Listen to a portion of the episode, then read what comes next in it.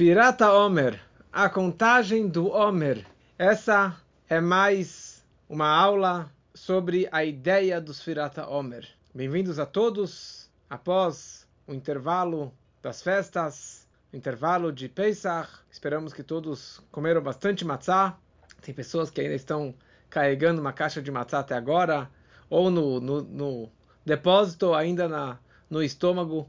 Mas o mais importante é nós vivermos com o Pesach, vivermos com a mensagem do Pesach e principalmente a mensagem da Matzah. Então, durante toda a semana de Pesach, nós comemos Matzah. E na verdade, semanas antes de Pesach, nós tiramos todo o Hametz de dentro de casa, todo o fermento e levedura e pão e bolacha e, derivados de dos cinco grãos, para que durante a semana do Pesach nós tivéssemos e ingeríssemos somente matzah. Nada mais fora matzah, ou seja, dos derivados dos cinco grãos.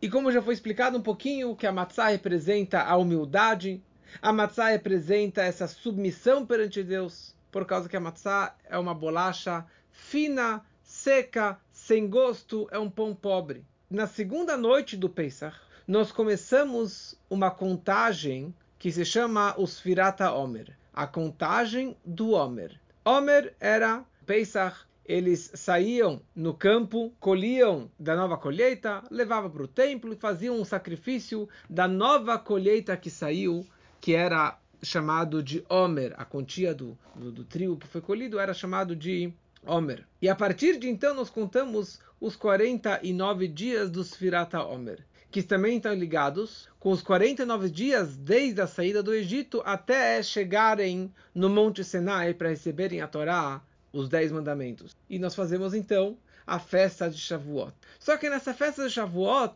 nós recebemos a Torá. E uma das atividades principais do templo nessa festa de Shavuot era um korban especial que era na verdade dois pães, pães crescidos, fermentados de totalmente hametz. E a grande pergunta é: como que em Pesach é totalmente vedado e proibido você ingerir o hametz? E chega a festa de Shavuot, algumas semanas depois, sete semanas depois, e nós já podemos comer, e a mitzvah é a obrigação de levar os dois pães para o altar do templo. Por que realmente aconteceu desta forma? E o que, que tudo isso representa para a nossa vida? O que nós podemos aprender para a nossa vida hoje, na prática, de toda essa história do Hametz e da Matzah, do fermento, do pão, do orgulho, do ego, na minha vida, na prática, para todos nós. Então, a primeira coisa, começando com Pesach. Pesach é totalmente proibido comer o Hametz. Você não pode nem ver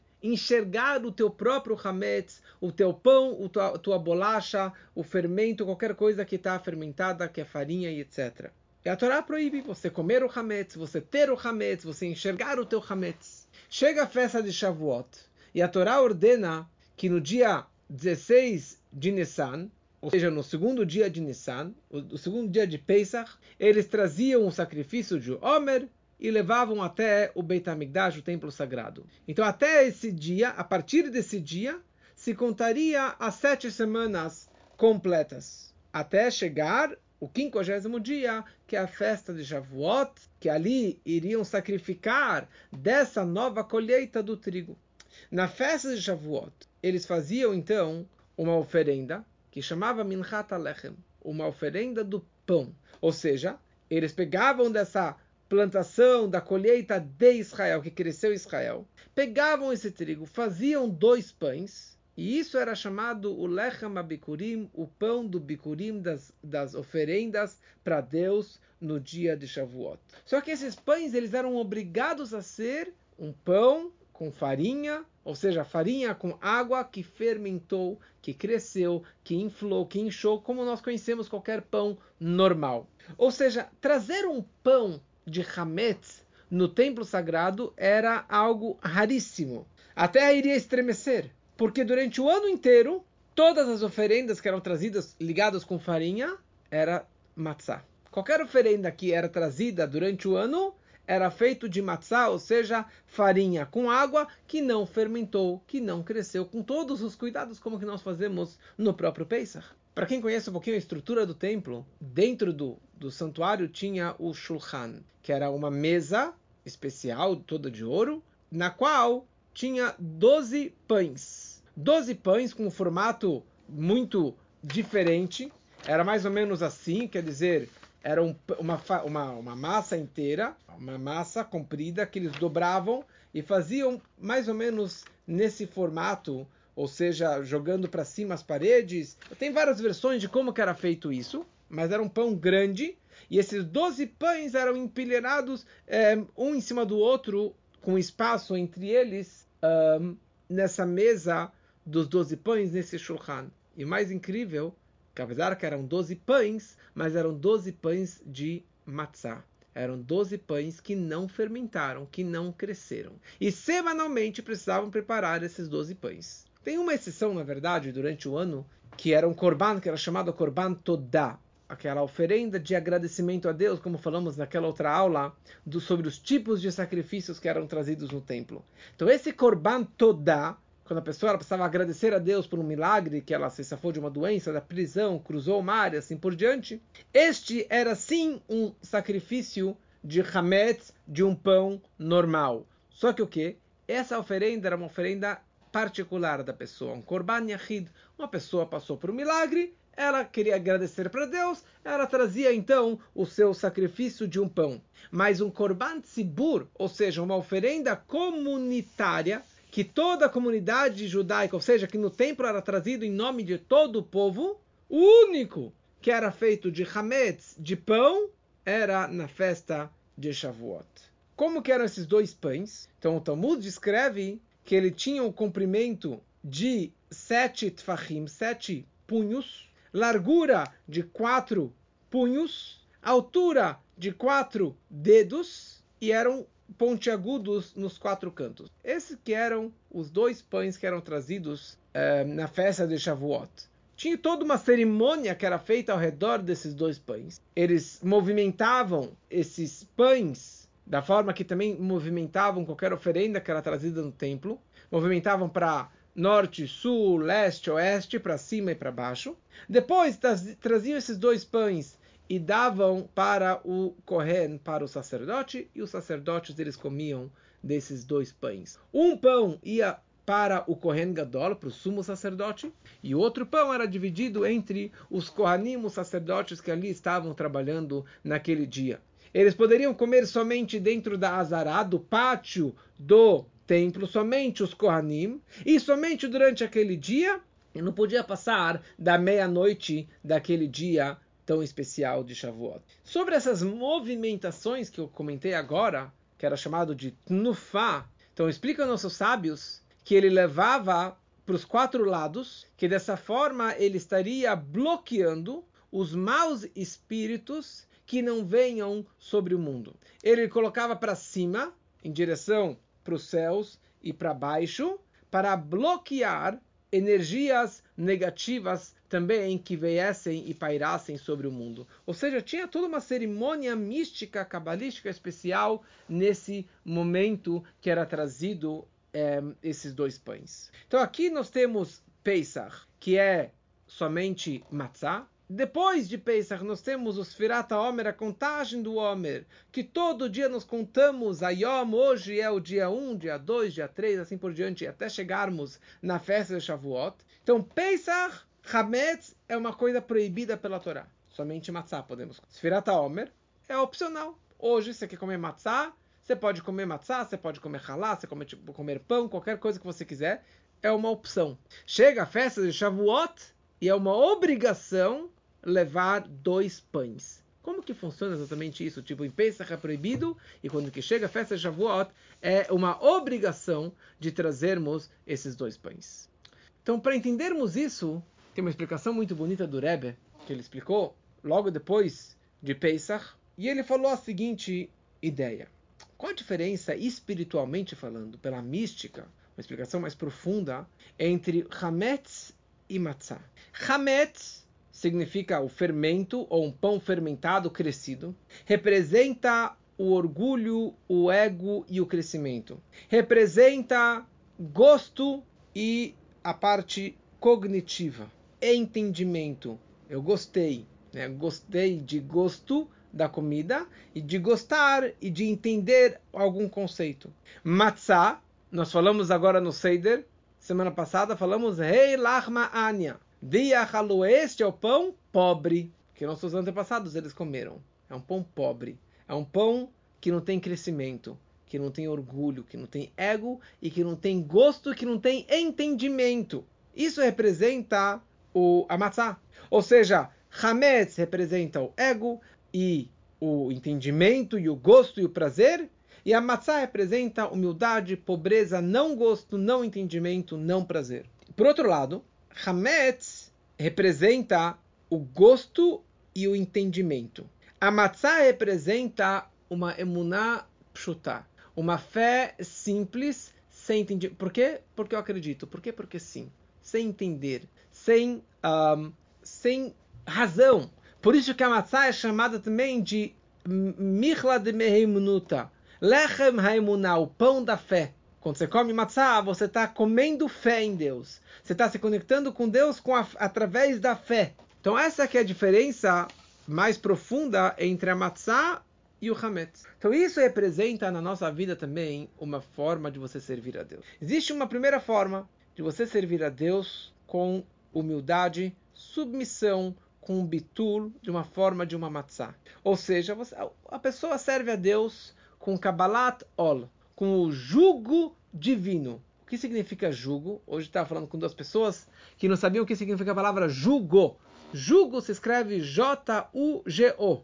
Alguém sabe o que significa jugo? Escreve aqui no chat. Vamos ver se alguém sabe o que significa a palavra jugo. Vamos dar aqui cinco segundos. Jugo não é escravidão. Da onde quem, quem tem jugo? É como se fosse uma coleira. Jugo é o que se coloca na cabeça do animal. Você tem a, o animal que ele puxa o arado, aquilo que está sobre o pescoço a cabeça do animal, do boi, para puxar, para arar o campo, se, se, chama jugo. Aliás, é, não tem a ver com julgado, nada a ver com julgamento, ok?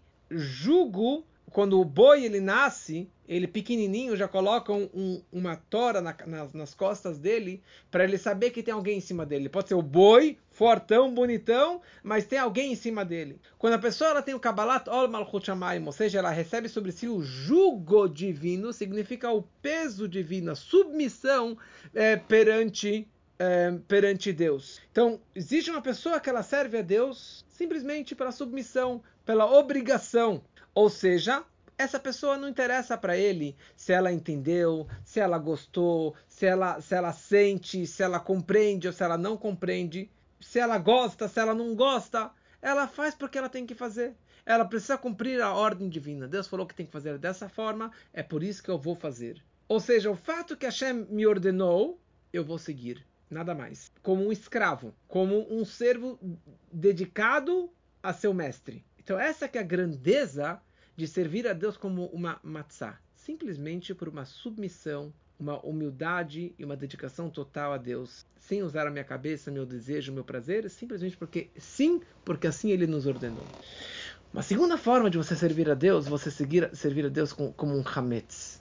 Hametz significa com o teu entendimento. Você estudar Torá com a tua cabeça. Você cumprir as mitzvot com um sentimento, com uma empolgação, quando você estuda, você entende a grandeza de Deus, você medita na grandeza dele, e daí você vai ter uma êxtase, uma vontade, um desejo de cumprir as mitzvot. E daí eu estou servindo a Deus, eu sou um escravo de Deus, mas com prazer, com entendimento, com gosto, com toda a minha pessoa. Qual é a vantagem de você servir a Deus desta forma? Porque quando a pessoa ela serve a Deus só por obrigação, Kabbalat Ol, pelo jugo divino, porque assim Deus falou, está falado, não tem porquê, não existe, não, não existe questionamento. Então essa pessoa, ela não se refinou. Ou seja, ela está cumprindo a obrigação, mas ela não é uma pessoa refinada. Tipo, ela simplesmente se esquivou, se esqueceu do seu ego, do teu orgulho, da sua gordura, do seu, da, da sua raiva, da sua, eh, dos seus prazeres negativos, dos seus prazeres mundanos, dos seus intelectos, do, dos seus pensamentos negativos. Ele se forçou a fazer a vontade de Deus, mas por espancada vontade. Mas o que aconteceu com o intelecto dessa pessoa? Com as emoções dessa pessoa? Com os desejos dessa pessoa? Será que elas foram refinadas e elevadas para algo mais elevado? Não. Absolutamente não. O intelecto dele não entende nada sobre Deus, sobre a Torá, sobre bondade, sobre ajudar o próximo, como amar o próximo. O sentimento dele não tem nenhuma atração pela Torá, pelas mitzvot e pelo próximo e ajudar o próximo. E os prazeres dele, ele é um cara super mundano, super prazeroso, super conectado com dinheiro, com prazer, com, com as coisas do dia a dia, como qualquer pessoa. Ele simplesmente neutralizou elas. Ele abafou, ele deixou para baixo, mas ele não as elevou. Ou seja, o intelecto, os sentimentos, as emoções dele, os prazeres deles continuaram muito baixos, muito mundanos, muito grosseiros. Agora, quando a pessoa ela usa o seu intelecto para entender Deus, para entender como ajudar o próximo, para entender algo mais elevado, algo mais refinado. E ele usa os seus sentimentos, ele trabalha durante os Firat Omer, ele estuda muito porque a volta, a ética dos pais, para trabalhar com seu ego, trabalhar com a sua raiva, trabalhar com a sua inveja, trabalhar com a sua é, arrogância, trabalhar com seus prazeres mundanos e assim por diante. Ele faz de tudo para não ir atrás das besteiras do mundo, ele faz atrás para se conter, para trabalhar. Então, quanto mais ele entender o valor do judaísmo, o valor das mitzvot, mais ele vai querer fazer, mais ele vai desejar fazer. E ele vai fazer dessa forma que o seu intelecto seja mais refinado, mais delicado, mais espiritualizado para se conectar com coisas mais elevadas. Seus prazeres vão ser mais refinados. Seus desejos vão ser por coisas positivas e não por coisas negativas. Ou seja, ele virou uma nova pessoa. O seu intelecto está mais refinado, ele consegue entender mais divindade. Tem pessoas que não conseguem entender a nossa aula porque eles estão tão metidos numa, na matéria, tão metidos em algo negativo, ou algo impuro, algo idólatra, que ele não consegue se conectar com algo mais elevado. Tem pessoas que falam: Eu fui, estudei, coloco o tefilim todo dia, mas não senti nada. Eu ajudei uma pessoa, mas não senti prazer com isso. Eu frequentei aulas, mas não me conectei. Talvez porque você está tão grosseiro, tão materialista, tão mundano, que essa casca densa e grossa impede que você se conecte com algo do além, com algo mais elevado. Por essa que essa, essa que é a necessidade de você servir a Deus como um hametz. Você servir a Deus como um pão. Ou seja, eu vou usar o meu ego, o meu orgulho, a minha raiva, o meu amor, o meu dinheiro, o meu prazer para o bem, para ajudar mais pessoas, para fazer mais coisas positivas para o mundo. Essa que é a grandeza dessa forma de servir a Deus como um pão, como um fermento, como um hametz. Então, agora que nós entendemos a, o sentido mais profundo, mais místico do hametz e da matzah, nós conseguimos também entender a diferença entre Pesach e a festa de Shavuot. Na hora que o povo saiu do Egito, eles estavam no nível mais baixo espiritualmente falando. No nível mais profundo, como que nossos sábios escrevem que no Egito os judeus eles estavam mergulhados nos 49 portais de impureza e idolatria do Egito, que era o lugar mais promíscuo, mais impuro, mais idólatra, mais negativo do mundo. Os judeus eles estavam imersos nesses 49 portais. O que quer dizer 49? 49 é 7 vezes 7. 7 são sete atributos são as sete Sfirot: bondade, disciplina, o equilíbrio, Netzach, vitória, esplendor, o fundamento e Malchut, realeza, as sete forças do homem, que são as sete forças que Deus criou o mundo nos sete dias, são as sete cores do arco-íris, e assim por diante. Ou seja, são sete níveis que tem do lado da pureza e o lado da impureza. Então, do lado da pureza, é a bondade, representa o amor, ajudar o próximo, como explicamos na aula de Tânia, que amanhã voltaremos em breve, se Deus quiser. Ele usa a Gevurah para fazer com força, para fazer coisas positivas assim por diante. Equilíbrio representa o patriarca Yaakov. Então, sete são as sete formas de servir a Deus, sete energias e forças do ser humano. Então, o cúmulo que o homem consegue atingir na, di na divindade é sete vezes sete que é 49 dias dos Firata Omer, que o homem vai trabalhar consigo, com seu ego, com seu orgulho, com as suas virtudes durante os 49 dias. O quinquagésimo dia é um presente de cima, é o Matan Torah, o presente da Torá que vem de cima para baixo. O homem não consegue chegar nesse quinquagésimo, que tem a ver com o número 8, que tem a ver com a árvore que Haman construiu, que tinha 50 cúbitos de altura, que é um nível acima do homem. E assim também existe para baixo, ou seja, para os níveis de impureza. Existe o amor, que é a arrogância, que é os prazeres mundanos, a Gevurah, que é a severidade, a maldade, a força para o mal, e as sete forças do mal, o máximo delas o, o, seria sete vezes sete. 49 portais de impureza. E nesse 49 portal de impureza que os judeus estavam imersos e mergulhados e impurificados dentro do Egito. Ou seja, eles por conta própria não conseguiriam sair do poço tão profundo de impureza, de forças negativas. A única forma que os judeus saíram do Egito é porque Deus, Deus se revelou para eles e tirou o povo do Egito, arrancou o povo do Egito, salvou os judeus do Egito. Quatro expressões que Deus retirou o povo do Egito. Por isso que tomamos quatro copos de vinho na noite do Seider. Como a Torá descreve que o povo estava nu e pelado, ou seja, sem mitzvot, sem mérito, sem crédito nenhum para saírem do Egito. Eles saíram de lá porque Deus nos retirou do Egito. Ou seja, eles não eram um copo, um recipiente, um receptáculo para essa luz máximo. Eles não trabalharam. Foi de bandeja, foi de presente. Deus foi lá e nos extraiu do Egito. Como que os, os anjos falaram, esses são idólatras e esses são idólatras também. Os judeus também eram, eram, idólatras, como falamos nas aulas antes de Pesach. Então aqui, na verdade, veio uma revelação máxima e simplesmente dopou eles, levou eles para fora do Egito. Mas eles não se refinaram, eles não se trabalharam. O fato é que alguns, algumas semanas depois eles fizeram logo o bezerro de ouro e continuaram reclamando, e continuaram reclamando e reclamando, e muitos morreram e etc. Por quê? Porque eles não acreditaram em Deus.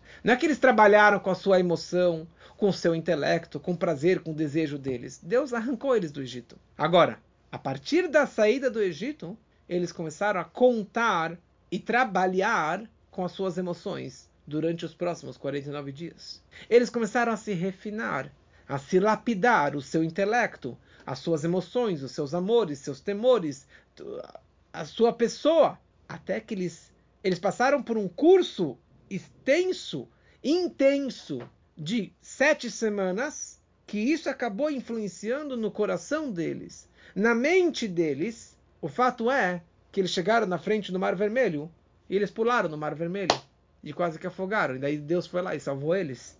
Ou seja, eles estavam expressando que eles tinham uma fé máxima em Deus, que começou, na verdade, em Shavuot, se expressar no intelecto e nas emoções também. Por isso, em Pesach, que é o início da saída do Egito, quando que eles eram muito orgulhosos, eles eram muito mundanos, idólatras, impuros, Hametz fermento, orgulho, pão, farinha fermentada, crescimento, isso é totalmente proibido. Porque a fé deles era muito abstrata ainda. Eles só tinham um movimento de fé e submissão a Deus. Sim, porque sim. Sem entender. No íntimo deles, eles, não, eles eram vazios. Não tinham nada. Então, o, a razão, a lógica, o prazer, que é a ideia do, do entendimento, do crescimento do Hametz, era totalmente indesejável e por isso que era totalmente proibido naquele momento, naquela situação da saída do Egito. Somente após sete semanas, quando eles chegaram na frente do Monte Sinai, em Shavuot, depois que eles trabalharam e lapidaram as suas midot, as suas sefirot, as suas forças internas da, da força da forma máxima, ah, então meu coração já está mais refinado, meu entendimento já está mais refinado, já está mais elevado. Então agora já posso levar na festa de Shavuot dois pães. Eu já posso pegar o meu ego, meu orgulho, meu prazer, meu intelecto, meu coração e levar no altar para Deus. O meu pensamento já está mais refinado. O meu prazer, o meu ego não é tão grosseiro, não é tão mundano, não é tão negativo. Eu posso levar isso aqui para Deus. Tem uma história inteira que em, em 1985 teve todo um caso contra o movimento do Chabad, de uma história que um, um herdeiro do Rebbe anterior, ele argumentou perante a corte americana que a biblioteca enorme de milhares e milhares, dezenas de milhares de livros do Rebbe anterior, que valiam fortunas, livros que valiam fortunas, ele sendo herdeiro, ele tinha o direito de levar parte desses livros. Ele acabou roubando e vendendo e etc.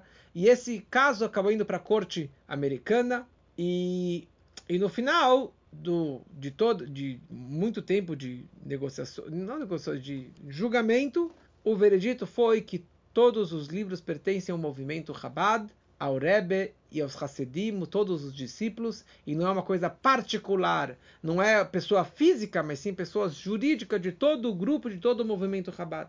Numa dessas discussões que o Rebbe teve com os advogados, para provar que os livros pertenciam ao movimento e não à pessoa do Rebbe, ele trouxe uma carta do Rebbe, do Rebbe anterior, do seu sogro, comprovando isso, que a Sifriá, que os livros e a biblioteca é um, uma posse pública e não particular. E essa que foi, na verdade, o, o maior argumento que trouxe esse veredito final, é, essa vitória final. Só que no final desse encontro, o Rebbe vira para esses advogados e ele fala para ele o seguinte: Eu não quero que vocês façam isso e tragam esse argumento porque eu falei isso, mas eu quero que vocês entendam, que vocês se aprofundem e que vocês cheguem a essa conclusão e, e tragam isso aqui ao público.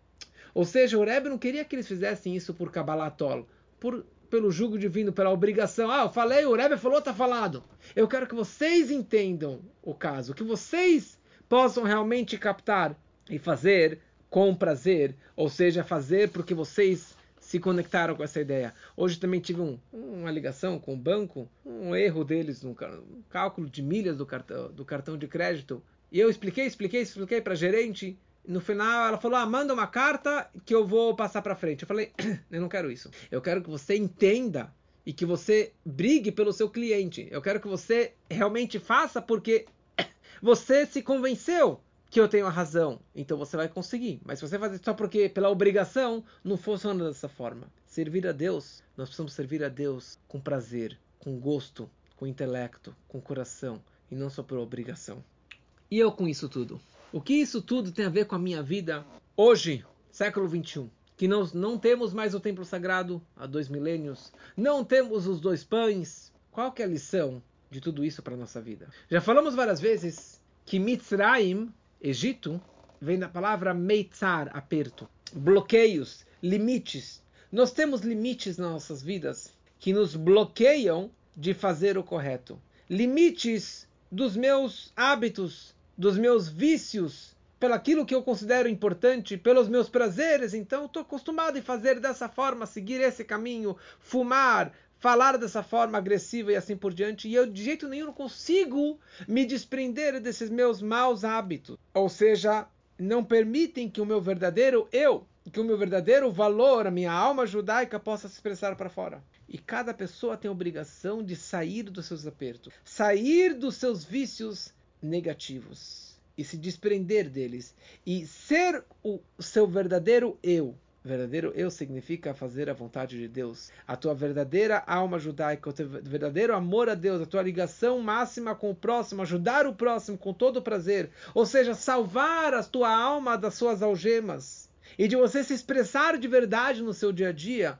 na hora da reza, na hora do estudo, na hora de ajudar uma outra pessoa, de dar uma doação, de fazer isso aqui com amor, com prazer. Só que aqui tem uma ordem como que nós podemos e devemos nos comportarmos na nossa vida. Ou seja, eu quero fazer a vontade de Deus. A pessoa começa a fazer chuva, ela começa, ela quer se converter, ela quer aprender o judaísmo, ela quer se aproximar de Deus. Existe um seider, como a frase diz, Hakol Beseder, em hebraico a gente fala Hakol Beseder, está tudo em ordem. E na verdade eu expliquei, escutei essa explicação esses dias, que a Kol Baseder, tudo está no Seder, no Seder de Pesach. Da forma que você se comporta no Seder de Pesach, assim que deve ser o ano todo. E no Seder de Pesach nós começamos com Matzah. Nós começamos com a proibição do Hametz. Ou seja, o início do trabalho divino de se conectar a Deus é com esse Kabbalat Ol aceitando sobre si o jugo divino. É você se comportar como uma, matzah,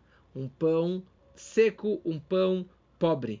Ou seja, você mal começou a se aproximar de Deus, você mal começou a aprender Torá, Você mal começou a aprender o judaísmo, você quer entender tudo, você quer sentir tudo, você quer, você quer sair com essa mega empolgação. Não é assim. It's not like that, não funciona. Porque você acabou de nascer. Você está se aproximando, você já quer entender o porquê de cada coisa, você já quer vibrar cada festa, cada Shabat, e cada Torá e cada coisa que você faz, você já tá, quer estar no nível do maior sábio, etc. Não funciona dessa forma. O começo, você está engatinhando, começa que nem o Pesach. Você começa comendo matzah, se comportando com matzah com humildade, que nem um escravo, sem o porquê, sem o entender, faça porque sim porque assim Deus ordenou. É que nem a pessoa, o doente, vai para o médico e o médico orienta que ele tem que pegar aquele, tomar aquele remédio. E ele vira para o médico, mas por quê? O que, que é esse remédio?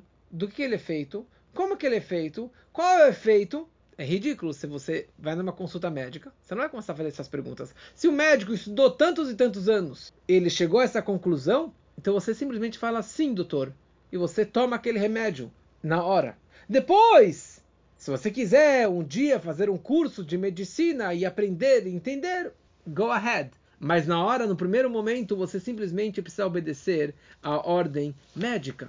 Assim também no serviço a Deus, assim também no judaísmo. Você começa a sua jornada da sua alma. Você começa a se aproximar de Hashem, de Torá e de Mitzvot do judaísmo. Você não pode querer e querer entender tudo e fazer tudo, etc.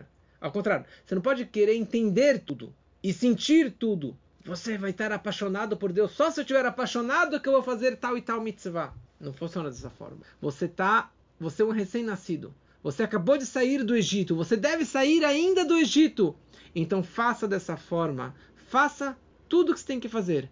Seus 613 preceitos da Torá se você é um judeu. Ou seus sete preceitos universais se você não é judeu. Você tem que fazer aquilo que Deus te ordenou da forma que Deus te ordenou. Fazer porque sim em cada etapa nova que você vai avançar, no começo você não vai entender. Mas você vai fazer de qualquer forma. E depois você vai querer entender melhor. Ou seja, depois que você já se acostumou em todo dia colocar o tefilim, toda semana acender a vela do Shabat, comer o kasher, fazer o Shabat, ajudar o próximo, dar os 10% para se dar dar os 20% para se dar rezar e fazer porque sim, como esse jugo divino Daí você pode começar a introduzir um sentimento, uma vibração, um prazer, um gosto, um entendimento, que essa que é a grandeza da Hassidut, da mística, dessas aulas e do Tânia, para você começar a fazer não só por obrigação, mas por com gosto, com entendimento, com razão, com lógica. E essa que é a forma que um judeu deve servir a Deus. Essa que é a, a forma que qualquer pessoa deve se aproximar a Deus. Você começa com matzah, como uma obrigação, pela subjugação, pelo sem gosto, sem prazer, sem entendimento. Depois, mais para frente, depois de semanas ou anos de trabalho, você vai chegar numa situação de Shavuot, que você vai trazer dois pães, que você vai sacrificar, você vai, o teu orgulho é tão positivo que você pode levar o teu orgulho para Deus. Todas as suas forças, teu ego, teu entendimento, tua razão, teu coração, teu intelecto, tudo isso você pode colocar no altar e você pode falar: Olha, Deus, meu coração está refinado, minha mente está refinada, meu dinheiro está refinado, meus prazeres estão refinados, tudo que eu faço está totalmente refinado. Eu posso levar dois pães sobre o altar. Que a gente possa trabalhar durante essas semanas do Sfirata Omer e refinar cada um da sua forma, o seu ego, o seu orgulho, para que a gente possa chegar na festa de Shavuot da forma mais elevada e recebemos a Torá e que seja a Torá verdadeira a Torá de Deus na festa de Shavuot e que seja a Torá de Mashiach, com a vinda do Mashiach, que assim seja muito em breve, se Deus quiser.